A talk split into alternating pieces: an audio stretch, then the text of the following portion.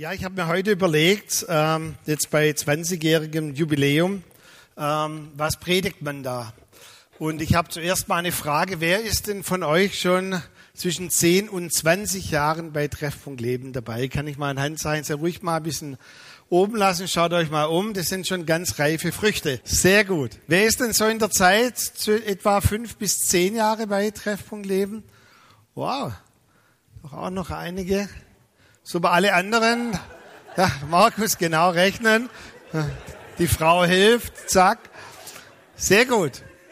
Ich denke, ihr habt auch verschiedene Jahreszeiten mitbekommen. Wenn man so einen Dienst hat, ich war ja 31, als ich aus einem aufstrebenden Beruf ausgestiegen bin, war dort Projektleiter, Abteilungsleiter in einem schnell wachsenden IT-Unternehmen, als ich kam waren wir circa 240 Angestellte, als ich ging, 700, dann durch eine Fusion, heute sind es über 7.500 Angestellte. Und äh, wenn man da so rausgeht, da erlebt man natürlich in seinem Dienst alle Arten von Jahreszeit, möchte ich es mal nennen. Es ist so der Frühling, wo man aufblüht, sich selber kennenlernt, so alles mal ausprobiert in der Gemeinde. Und die, die schon länger da sind, vielen Dank, dass ihr alles das mitgemacht habt, so im Frühling meines Dienstes wo man ausprobiert. Dann kam auch eine Zeit des Sommers, wo man auch einfach Wachstum erlebt hat, auch viel Frucht gesehen hat in der Gemeinde, über die Gemeinde hinaus, wo vieles sich auch gestaltet hat in Gemeindegründungen. Und ich habe mir so überlegt, eigentlich empfinde ich mich selber so jetzt mit 51 im Spätsommer oder der goldene Herbst liegt vor mir. Äh, bevor dann der Winter kommt, wo ich mich dann bewusst zur Ruhe setze, also nicht aufs Abstellgleis, sondern auf, zur Ruhe setze. Und ich habe für mich so gedacht, was wäre für mich persönlich eigentlich so ein Spätsommer, so ein echt goldener Herbst, also Gold mit Herrlichkeit. Was wäre für mich ein goldener Herbst? Was könnte mich dazu bringen, in den nächsten 20 Jahren nochmal aufzustehen morgens und auch nachts spät nach Hause zu kommen? Was könnte dazu beitragen, dass wirklich nochmal so die nächsten Jahre, zehn Jahre, 15 Jahre, wie auch immer, dass da wirklich nochmal ein richtiger Segen kommt. Und ich habe dann zuerst gedacht, ich predige heute Morgen 20 Thesen. Und dann habe ich das ein bisschen viel, weil wir wollen heute Mittag noch taufen. Und dann habe ich gedacht, sieben klingt doch biblisch, oder? Sieben bei meinem Namen, sieben Eich. Wir haben auch sieben Täuflinge, aber ich bin dann bei fünf Thesen stehen geblieben und habe fünf Thesen, die unterschiedlich lang sind. Und ich weiß, dass vielleicht manche Dinge heute Morgen auch ein bisschen herausfordernd sind, weil sie auch aus einer vielleicht Metaperspektive einen Ausblick geben für unser Land auch. Und ihr könnt es gerne nochmal nachhören. Ich werde auch die einzelnen Thesen dann ins Internet stellen, sodass ihr die gut nachvollziehen und nochmal nachhören könnt. Die erste These ist, die ich uns gerne mitgeben möchte, ich glaube an eine kommende Erweckung, und zwar nicht irgendwo, sondern hier in Deutschland. Und bevor ich das uns ein bisschen näher erkläre, jeder hat ja so seine Gefühle, hat vielleicht auch manche Enttäuschungen, jeder hat so eine Assoziation, eine Verbindung. Was wäre denn für mich eigentlich Erweckung?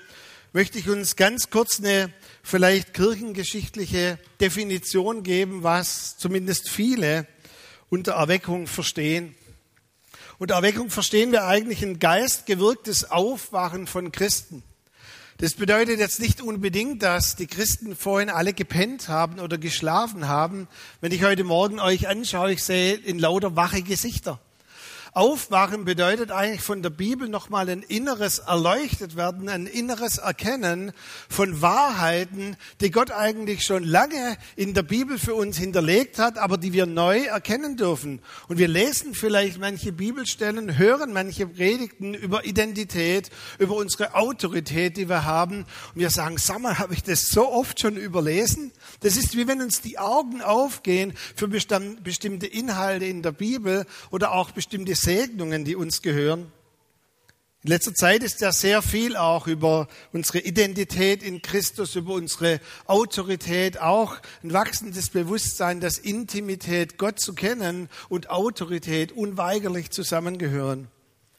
Dann auch eine Belebung der Kirchen dass auch die Kirchen, die Gemeinden wieder einen Zulauf haben, dass wir nicht irgendwo am Rande stehen der Gesellschaft, sondern mittendrin. Die Umkehr und Errettung vieler Menschen. Ich bin so dankbar, dass wir immer wieder erleben, dass Menschen sich bekehren. Aber wenn, und ich komme da auch nachher noch drauf, wenn wir in einigen Ländern, die gerade so Erweckung schnuppern oder mitten in der Ernte leben, da ist es eigentlich völlig normal, dass nach jedem Gottesdienst sieben Personen getauft werden. Und es wird auch bei uns eine Zeit kommen, wo das zur Normalität wird, dass wir nach jedem Gottesdienst taufen werden. Ich glaube, dass, dass das auch in Deutschland nochmal kommen wird, dass eine Vielzahl von Menschen sich bekehren werden. Dann sichtbare Auswirkungen des Reiches Gottes. Jesus hat immer gesagt, dass das Reich Gottes nicht nur in Worten besteht, sondern auch in Erweisung der Kraft, was Paulus später dann aufgeschrieben hat, dass eigentlich das gesamte Wort, die gesamte Verkündigung, sie wird bestätigt werden durch Zeichen. Und ich glaube, und wir sind da schon so lange dran, auch als Gemeinde und als Nation, dass wir im Bereich von Übernatürlichem, von Krankenheilungen, von Wundern, dass wir hier nochmal ein echtes Eingreifen Gottes erleben werden. Viele auch, die prophetisch so unterwegs sind, die empfinden es wie ein Aufstauen von Wasser, das irgendwann in irgendeiner Ritze in unserer Nation durchbrechen wird und dann wird ein Riesenstrom freigesetzt werden an erwecklichem Leben. Ein positiver Einfluss auf eine Gesellschaft, ja, auf eine Gesellschaft, viele auch in Lexikas oder Lexikon, dort steht dann auf eine dekadente Gesellschaft. Jesus hat sehr deutlich gesagt, dass am Ende der Zeiten das Licht immer lichtvoller sein wird und dass die Dunkelheit immer mehr ihre Fratze zeigen wird, dass das himmlische Jerusalem schon, schon seinen Abglanz auf diese Erde abstrahlen wird. Aber genauso wird der Geist von Babylon nochmal aufstehen und unsere Gesellschaft wird zum Teil dekadenter werden und noch in dem Sinne noch sündiger. Aber das wird uns als Christen befähigen. Wo viel Dunkelheit ist, wird das Licht umso herrlicher sein. Und ich glaube, was auch uns ja auf unserer Vision bei Treffpunkt Leben so wichtig ist, Gesellschaft verändern, dass wir als Gemeinde eine Gemeinde werden in der Endzeit, die Gesellschaft verändert. Lichtvolle Modelle der Hoffnung in einer dunklen Welt. Und dass wir eine spürbare Zunahme an Herrlichkeit, Liebe und Kraft haben, und zwar in unserem Raum und in unserer Zeit, in unserem Alltag. Und ich glaube, dass hier auch noch eine Zunahme sein wird. Viele, es ist auch immer toll, wenn wir dann Zeugnisse hören in, in Gottesdiensten, auch gestern beim Sozo-Tag, wo wir einfach hören, wie Menschen erleben, wie die Kraft Gottes Menschenherzen verändert und Situationen verändert. Und ich bin ja ein Kind, das geboren wurde, als eine Erweckung in der Pfingstbewegung gerade so am Ausklingen war. Und meine Eltern haben mir viel erzählt, wie, wie toll die Erweckung war und wie sie unter der Kraft Gottes bis nachts um vier Uhr gebetet haben. Und als die Kraft Gottes kam, sind sie nicht nur umgefallen, auf den Boden gefallen, sondern sind über dem Boden geschwebt. Und es war für mich als Kind ganz spooky, das alles zu erleben. Aber als ein guter Freund von mir, der heute eigentlich noch mein engster Freund ist, eigentlich voller Alkohol und voll unter Drogen in den Gottesdienst kam, und er kam in die erste Reihe herein, hat rumrandaliert und er war bekannt, dass er schon einige Häuser angezündet hat. Da haben wir als Jugendliche so, oh, jetzt kommt so ein richtiger Sünder und wir haben Angst gehabt. Und der Pastor hat gesagt, das wird schon. Die Kraft vom Kreuz ist hier. Hat ihn angeschaut, jetzt bist du mal ruhig, hat er auf Schwäbisch zu ihm gesagt. Erzählst mal dein Gosch. Da saß er dran. Und dann hat er gepredigt und am Schluss hat er zu ihm gesagt, möchtest du dich nicht bekehren?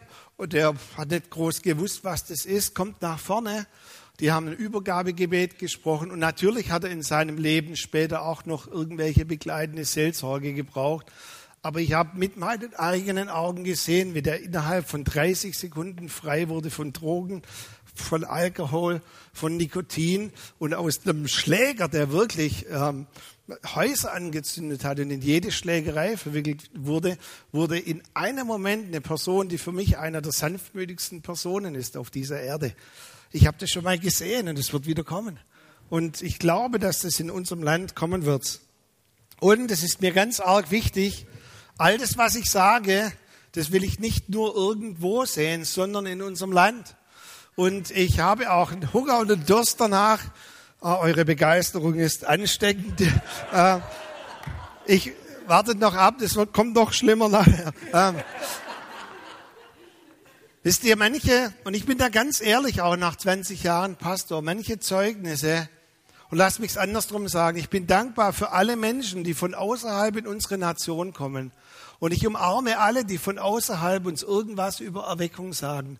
Und wir können nicht genügend andere Nationen importieren, die uns helfen, die mit uns beten. Aber manchmal entmutigen mich auch Zeugnisse, weil ich möchte es nicht von Nigeria, ich möchte es nicht von Lateinamerika, ich möchte es nicht von China, ich möchte es auch nicht von Reading nur hören, sondern ich möchte es von Baden-Württemberg, von Ditzingen, von Korntal und von unserer Nation hören. Und ich bin überzeugt, dass das kommen wird. Danke, Jesus. Der zweite Punkt ist, und der ist ein bisschen aus der Meta, also aus der Ebene von oben oder aus einer anderen Perspektive heraus gesehen. Wir leben bereits in einer Zeit der Ernte. Jesus hat sehr deutlich gesagt im Matthäusevangelium, dass das Ende der Zeit, also das Ende dieser Zeit, bevor die Ewigkeit anbricht, wird die Ernte sein. Das Ende dieser Welt ist die Ernte. Und er hat dann gesagt, dass auch eine Sichtung stattfinden wird. Also wie wenn jemand durch ein Erntefeld durchgeht und er sichtet und er wird, was ich uns vorhin gesagt hat, zwei Dinge sehen. Er wird zum einen sehen, all das Unkraut, alles, was sich jetzt manifestiert als das, was wir dem Reich des Bösen oder der Finsternis zuordnen. Aber es wird vieles sichtbar sein vom Reich des Lichts. Beides reift aus am Ende. Und was wir vielleicht verstehen müssen aus der Perspektive Gottes, denn wenn Jesus immer über die Endzeit geredet hat, dann hat er immer gesagt, hebt doch eure Augen auf. Und wir haben viel, viel zu lange darunter verstanden, dass wenn das Ende der Zeiten naht und vielleicht auch manches ein bisschen schwieriger wird in unserem Umfeld, dann heben wir unsere Augen auf und schreien, Jesus, errette uns möglichst bald aus Ditzingen, aus Korntal, aus Weissach, aus Heimerdingen. Komm, errette uns bald. Aber ich glaube, dass dies hebt eure Augen auf, uns auch auffordert, schaut es mal aus einer anderen Perspektive an. Und wenn ich es aus der Perspektive Gottes anschaue, dann sehe ich, dass Gott bereits angefangen hat, nicht nur das Unkraut zu jäten, sondern vor allem ein riesiges Erntefeld und eine Ernte einzuholen. Und viele Länder leben bereits heute in der Zeit der Ernte. Es ist in Lateinamerika, in China, in weiten Teilen Afrikas so, dass sich noch nie in den letzten zehn Jahren so viele Menschen, wie sich in den letzten zehn oder manchen Nationen 20 Jahren bekehrt haben, haben sich noch nie bekehrt in der ganzen Kirchengeschichte über 2000 Jahre. Und diese Nationen erleben bereits jetzt eine Ernte. Gott ist mit seinen Mähdreschern jetzt schon dabei, in vielen Nationen die Ernte einzubringen. Und aus ihrer Perspektive gesehen, leben sie schon in dem Zeitpunkt der Ernte, wo sie erleben, wie viele, viele Menschen sich zu Jesus bekehren und gerettet werden. Hebt eure Augen auf. Weite Teile dieser Erde leben bereits in der Ernte. Und ich bin persönlich mehr denn je davon überzeugt, und das ist wie ein Leitsatz, den ich euch mitgeben möchte. Ich glaube, dass unser Löwe von Juda den Löwenanteil dieser Menschheit beanspruchen wird am Ende dieser Zeit.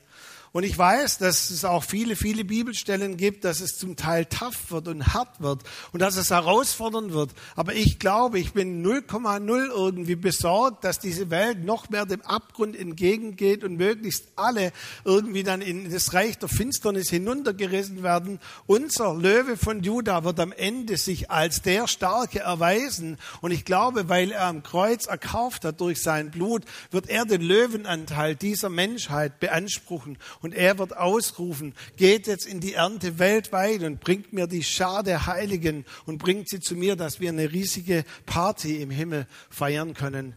Und ich glaube, was wir in anderen Nationen sehen, dass sie bereits in der Zeit der Ernte leben, dass es uns Mut machen sollte, auch für unsere Nation.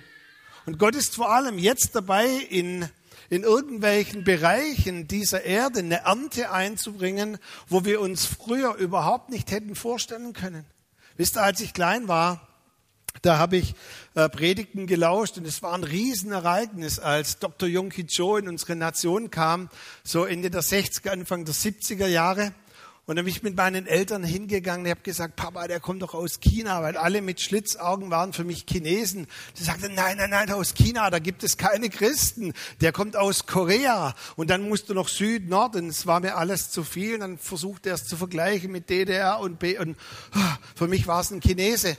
Später habe ich dann, habe ich dann begriffen, ja, der kommt gar nicht aus China, weil, ja, zu der damaligen Zeit konnten wir vielleicht sagen, in China gibt es kaum Christen. Wenn ich das jetzt nur ein paar Jahre später vorblättere in dem Buch der endzeitlichen Erweckung, wenn du heute jemand sagen würdest, in China gibt es keine Christen, der würde dir eine Überweisung zum Arzt schreiben. Gott hat an unmöglichen Orten oder denken wir den arabischen Frühling, als ich in dem Kontext so aufgewachsen bin, wer hätte jemals gedacht, dass Gott in diesen arabischen Ländern angrenzend an Israel, lassen arabischer, dieser Frühling, dieser geistliche Frühling aufbricht. Und wisst ihr, das macht mir Mut für unsere Nation. Wenn es Gott woanders tun kann, dann ja auch, wenn es in Deutschland noch ein bisschen dunkler wird, er wird es in unserer Nation tun. Drittens, die erwecklichen Aufbrüche, sie zeugen von einer Dynamik.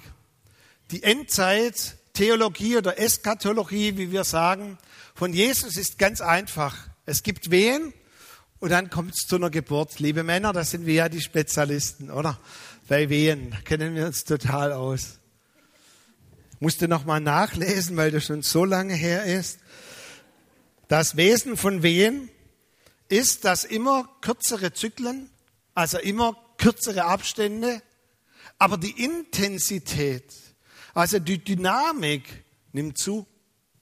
Und ich glaube, das ist auch, wie Jesus gesagt hat, er vergleicht diese Zeit mit einer Geburt oder mit Wehen. Er sagt, die Wehen werden zunehmen in den Intervallen und an Intensität der einzelnen Ereignisse, Erschütterung von Nationen, Umweltkatastrophen und so weiter, Zusammenbrechen von Wirtschaftssystemen.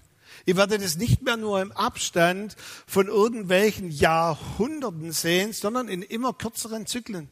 Und auch hier, ich möchte nicht zu tief hineingehen, aber was zum Beispiel passiert ist von, von äh, 15. Jahrhundert bis 1900 in diesen 400 Jahren, das ist nicht mehr vergleichbar mit dem, was in den letzten 70 Jahren allein passiert ist an weltweiten Erschütterungen, an weltweiten Veränderungen. Es ist Wahnsinn, wie wir wirklich sehen können, dass hier eine absolute Dynamik zunimmt. Die letzten 100 Jahre zeigen eine enorme Beschleunigung himmlischer Aktivität auf dieser Erde. Und lass mich mal so sagen, ich habe versucht, so gut es ging, meiner Frau bei der Geburt unserer Kinder zu helfen, bei den Wehen. Ich kann mich noch erinnern, bei unserem ersten Kind, da war ich in dem Wehen-Atmungs-Lernkurs dabei. Und ich habe dann gelernt, wie man hilft, die Wehen mit auszuhecheln. Meine Frau lag da, so schmerzverzerrtes Gesicht, die Fruchtblase ist geplatzt und zack, haben ganz intensive Wehen eingesetzt. Ich habe gesagt, Schatz, hör mal her, schau mich an. Du musst einfach, du hältst die Luft an, das machst du ganz entspannt. So etwa. Und sie schaut mich an mit einem Blick, den ich vorher noch nicht kannte nimmt meinen Arm und sagt wörtlich, Schatz, wenn du jetzt nicht sofort ruhig bist, hau ich dir eins auf die Fresse.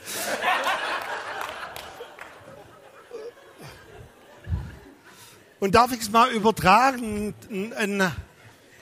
Lass mich es mal so theologisch, eine theologische Wahrheit einfach rüberbringen.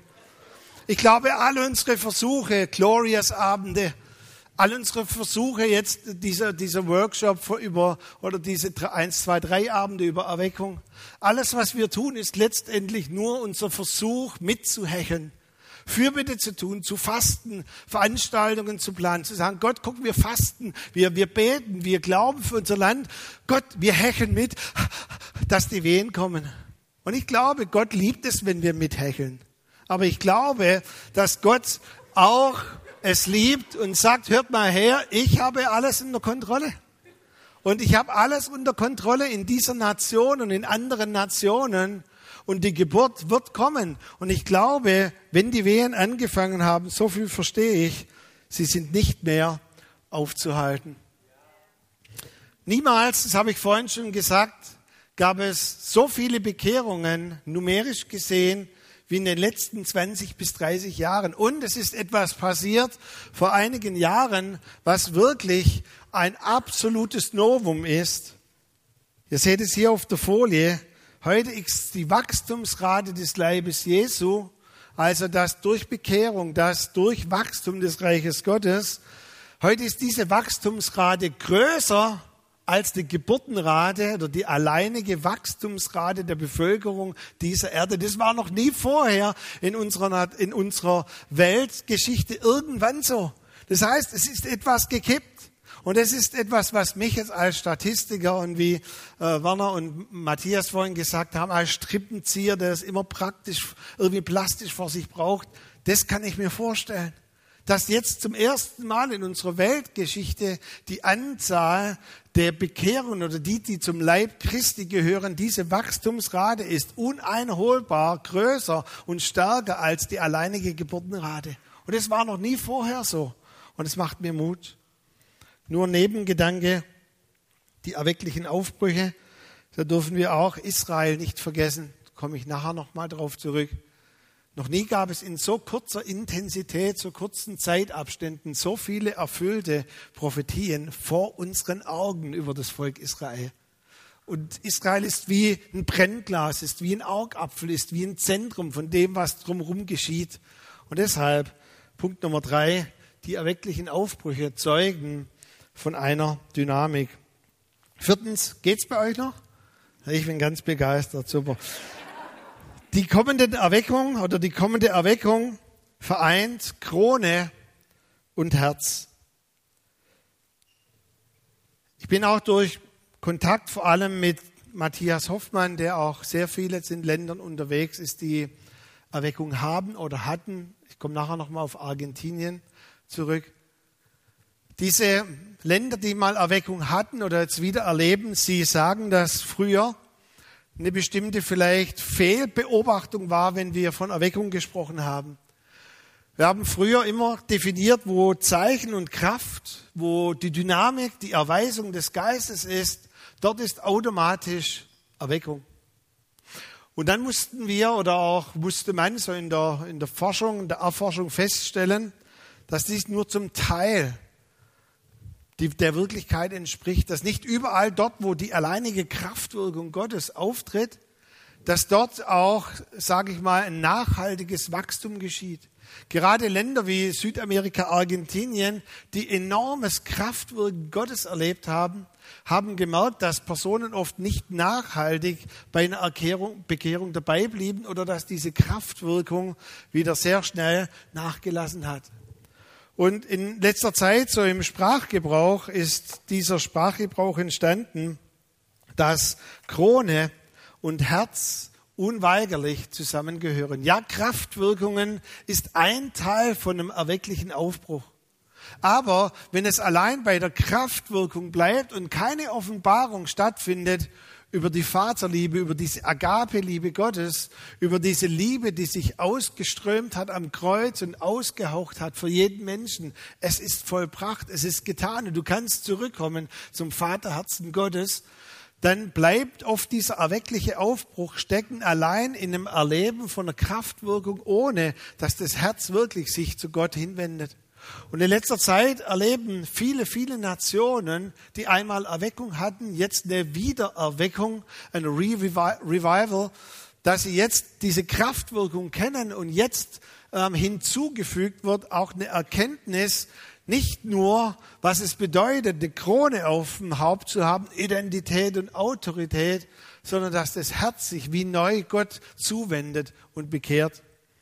Matthias Hoffmann hat mir diese Woche nochmal berichtet. Er fliegt auch im Oktober nochmal länger nach Argentinien. Und er sagt, Michael, es ist unvorstellbar, wie Personen wie Carlos Anacondia und, äh, und andere, die wirklich auch Vorbilder waren in der Erweckung. Und Matthias war vor einigen Jahren bei der Erweckung in Argentinien. Und es war so, wenn zum Beispiel Carlos gepredigt hat und er alleine einfach gesagt hat, Heiliger Geist, komm, dann hat es dich in, in, vielleicht 50 Meter Entfernung in einem riesen Stadium von deinem Stuhl hochgelupft. Da war so eine Kraft und Dynamik Gottes da. Und er sagt heute zum Beispiel, dieser Mann zerbricht in einem ganz einfachen Seminar, wenn Matthias mit seinem Plüschherz vorne steht und einfach sagt, um das geht's, um die Vaterliebe Gottes. Und er sagt, und ich möchte den Namen von dem einen Leiter nicht nennen, er sagt, da war ein Leiter, das war so ein Vorbild für ihn an Kraft und Dynamik. Der hat Dämonen ausgetrieben, Menschen aus dem Rollstuhl nach und nach und nach steht auf, steht auf, steht auf, weg mit den Rollstühlen. Und er sagt, und der liegt jetzt für ihn kaum nachvollziehbar über eine halbe Stunde an der Brust von Matthias und heult sich das Herz und die Seele heraus und er sagt, er ist so tief berührt von der Vaterliebe Gottes, dass er einmal ein Bild gemacht hat, hat er mir zugeschickt, wo sein ganzes Hemd nass war. Und er sagt, Tränen von einer neuen Erweckung. Und die Leiter sagen, was wir früher noch nicht gekannt haben, war, dass zu dieser enormen Kraft diese Agape-Liebe Gottes dazukommt. Und ich glaube deshalb in den letzten Jahren, wenn ihr Predigten hört von Bethel, von Reading und vielen, vielen anderen Stellen dieser Erde, Autorität und Intimität gehören zusammen. Krone und Herz gehören zusammen. Und ich habe das uns hier nochmal auf der Folie. Es gibt eine weltweite Offenbarung der Vaterliebe Gottes. Ein weltweites Erwachen auch nochmal, dass unsere Identität in Christus zuallererst heißt, wir sind geliebte Kinder. Und wer das nicht annehmen kann, wer hier keine göttliche Offenbarung, kein Aufwachen hat, dass wir zuallererst geliebte Kinder sind, ohne Leistung, allein aus Gnade, dass wir diejenigen sind, die gemeint sind in diesem Gleichnis in Lukas 15, dass wir endlich zurückkommen zu unserem liebenden Vater und dass wir völlig unverdient die Schuhe der Autorität bekommen, das Kleid, diesen Siegelring, die Ausrüstung. Wer Autorität baut, ohne in Intimität verwurzelt zu sein, baut auf ein schiefes Fundament. Und ich habe es uns hier nochmal aufgeschrieben, Krone und Herz, Kraft und Liebe, Identität und Intimität. Und ich glaube, dass auch wie wenn ich das so deuten kann und darf, dass wie zwei verschiedene Ströme jetzt zusammenfließen und zu einem reißenden Fluss werden in viele Nationen. Und ich bin guter Hoffnung und der Überzeugung, dass es auch in unserer Nation sein wird. Und ich glaube, dass dies dann auch die Befähigung sein wird. Nehmt den Terminus, den Begriff, der dir am meisten entspricht, mit Menschen mit Krone und mit Herz durch unsere Nation gehen, an ihren Arbeitsplatz gehen, den Bereichen, in denen wir hineingestellt sind. Ich glaube, dass diese Krone- und Herzkomponente die Fähigkeit hat, wirklich Beziehungen zu verändern zu verändern, auch Familien, Ehen zu verändern, ganze Zusammenhänge in Bereichen zu verändern. Ich glaube, dass wir hier eine ganz kostbare Ausrüstung haben. Für die, die mitzählen, der fünfte Punkt, der letzte Punkt. Gott hat Europa und Deutschland nicht vergessen. Und an der Stelle merkte ich auch in der Vorbereitung, ich muss das nochmal aussprechen, weil wir haben doch schon so viel auch mit einer gewissen Enttäuschung zu kämpfen, wenn wir ehrlich sind. Und manches zieht sich schon so lange. Das ist auch ein Aspekt zum Beispiel von den Endzeitreden, wo ich persönlich immer so ein bisschen Mühe habe. Aus der Perspektive Gottes geht alles unheimlich schnell. Und das heißt, wenn er nicht verkürzen würde, ich sage, Gott, du verkürzt, wirklich ist das dein Ernst? Weil aus meiner Perspektive als Braut Jesus, sage ich, Mensch, braucht der lange, bis der endlich sich gerichtet hat. Was macht er die ganze Zeit, der Bräutigam? Hei, hei, hei. Eigentlich untypisch für einen Mann, aber andere Sache. Aber ihr seht hier wie ein Paradox. Aus meiner Perspektive sage ich, Gott, es ist schon viel zu lange. Und ich, ich kann es auch kaum ertragen, wenn manche vielleicht sagen, oh, betet weiter für Erweckung, sie wird vielleicht 2030 kommen. Dann sage ich, echt, wirklich? Und Gott sagt, ja, schon 2030. Echt? Ja, wie kriege ich das zusammen? Ist mir schon viel zu lange. Und deshalb möchte ich es nochmal aussprechen. Gott hat Deutschland und Europa nicht vergessen. Und ich habe es vorhin schon gesagt, immer woanders, von überall zu hören, macht mir langsam keinen Bock mehr. Ich möchte es hier sehen, hier in unserer Nation. Und ich sage es nochmal, ich umarme alle Veranstaltungen. Herzlich willkommen, alle, die kommen. Wir haben jetzt demnächst im Oktober ein Global Gathering in München, wo alleine über dreieinhalbtausend Chinesen erwartet werden, die Fürbitte tun für unsere Nation. Herzlich willkommen. Von mir aus können 5000 Chinesen kommen. Aber ich schaue vor allem danach aus, wo mit diesem Bacillus der Erweckung Deutsche, die infiziert sind oder Personen, die hier leben und eine Bürde haben für, für unser Land, wo sie anfangen aufzustehen und wenn sie sich nur zu 30 treffen oder zu 40 oder zu 100, aber wo wir anfangen als Deutsche für unsere Nation aufzustehen und sagen, wir glauben an eine Erweckung. Gott hat Deutschland nicht vergessen. Apostelgeschichte 17, Vers 26 heißt es, er aber Gott hat Zeiten und Grenzen gesetzt für jede Nation, dass sie darin leben soll. Und es geht zum einen, wie wir es ja selber erlebt haben in unserer Nation, als die Mauer zusammengefallen ist und wie plötzlich eine Grenze in einem Land ganz anders gesetzt wird, da ein ganz anderes Land, Land entsteht, eine ganz andere Sozialisation. Und es das heißt aber auch, Gott hat bestimmte Zeiten, Kairose, Zeitpunkte, göttliche Zeitpunkte gesetzt für Nationen. Und ich glaube, dass viele, viele Nationen um uns herum jetzt bereits in solchen göttlichen Zeitpunkten leben. Aber wenn ich zurückblicke und ihr wisst ja vielleicht, dass der Hebräer, wenn er nach vorne schaut, also wenn er eine Vision sehen möchte, wenn er eine Schau haben möchte für eine Situation, dass der Jude oder Hebräer sich immer zuerst umdreht und zurückschaut. So sind auch die ganzen Psalmen geschrieben, die ganzen Bibelstellen, die uns dort hinterlassen sind. Und es wird immer erinnert an das, was Gott bereits schon mal getan hat. Wisst ihr nicht, dass durch die mächtige Hand Gottes wir ausgezogen sind aus Ägypten, wie durch den Finger Gottes, den Heiligen Geist, das Rote Meer geteilt wurde? Wisst ihr nicht mehr? Und sie denken immer zurück und füllen zuerst ihren Kopf mit dem, was Gott schon mal getan hat. Und dann aufgrund dieser Kraft drehen sie sich um in die Zukunft und sagen, Gott wird es noch einmal tun. Und dann sprechen sie aufgrund der Kraft historischer Ereignisse positiv nach vorne. Und wenn ich unser Land anschaue, dann möchte ich sagen, ich glaube, dass gerade andere Nationen uns bezeugen, wo wir es vielleicht als schwierig empfinden in unserer Nation, wenn Gott es in China tun kann. Arabischer Frühling. Wer hätte das gedacht vor nur 10, 15 Jahren? Ja, hinterher eine Prophetie zu haben, ist immer einfacher. Aber ganz ehrlich, wer hätte denn das sich irgendwie vorstellen können?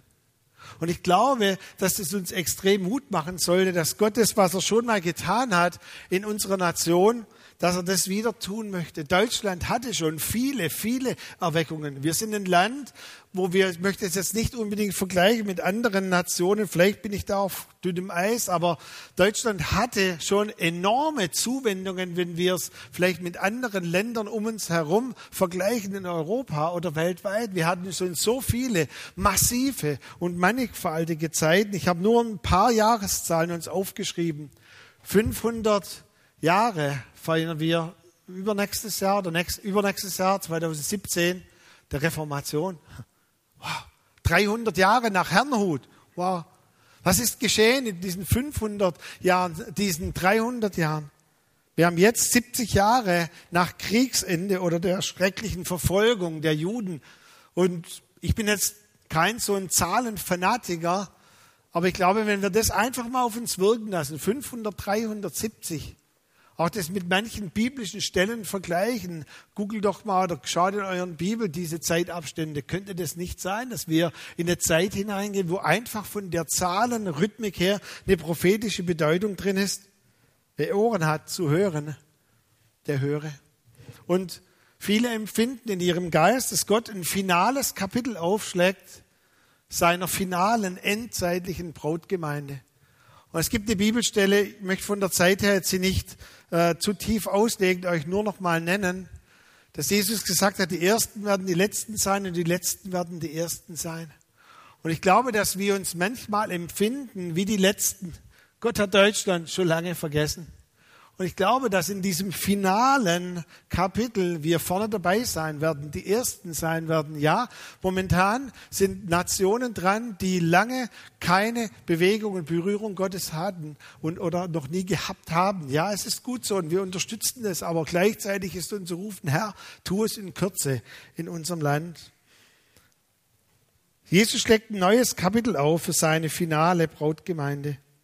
Vielleicht nur noch ein Aspekt rausgreifen vor kurzem war in einer, in einer Zeitung dieser Terminus gestanden, Flüchtlingsströme in Deutschland fast wie beim Exodus. Also eine biblische Verknüpfung versucht herzustellen. Und ich möchte gar nicht zu tief hineingehen, weil das Thema ist viel zu komplex. Müssen wir vielleicht an anderer Stelle mal drüber lehren auch. Aber ich möchte uns nur einen Aspekt mal herausstellen. Hättet ihr noch vor 70, 40, vor 30 Jahren gedacht, dass Menschen in einem ehemals total totalitären Staat Zuflucht suchen? Hättet ihr euch das vorstellen können, also 50, die ihr schon älter seid, oder 1960, dass Menschen mal in diesem totalitären Staat, Deutschland war verrufen unter den Nationen, und wir sollen jetzt ein Zufluchtsort sein für die Nationen?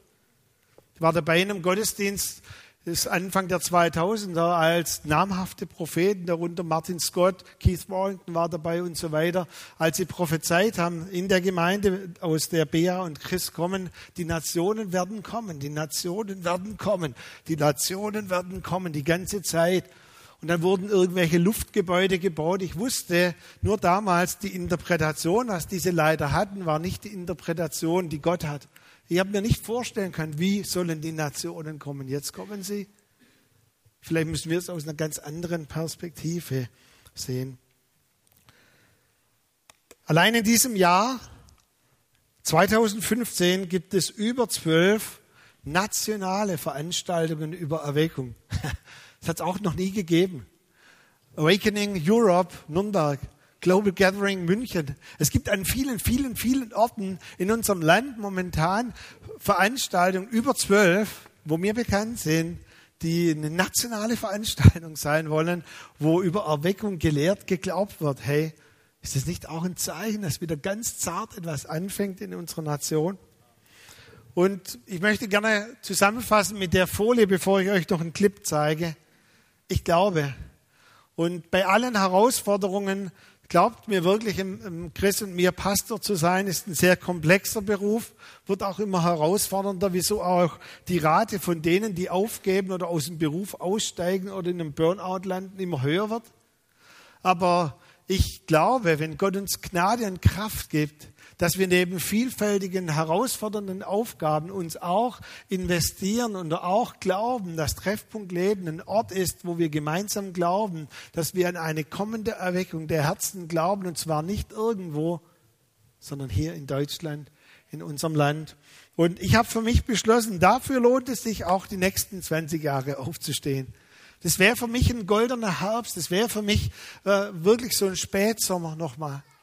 Und ich kann nicht versprechen in, in, äh, mit absoluter Sicherheit, dass alle, die in diesem Raum sind, auch die, die schon älter sind, dass ihr vielleicht noch das Ausmaß, das völlige Ausmaß der kommenden Erweckung miterleben werdet.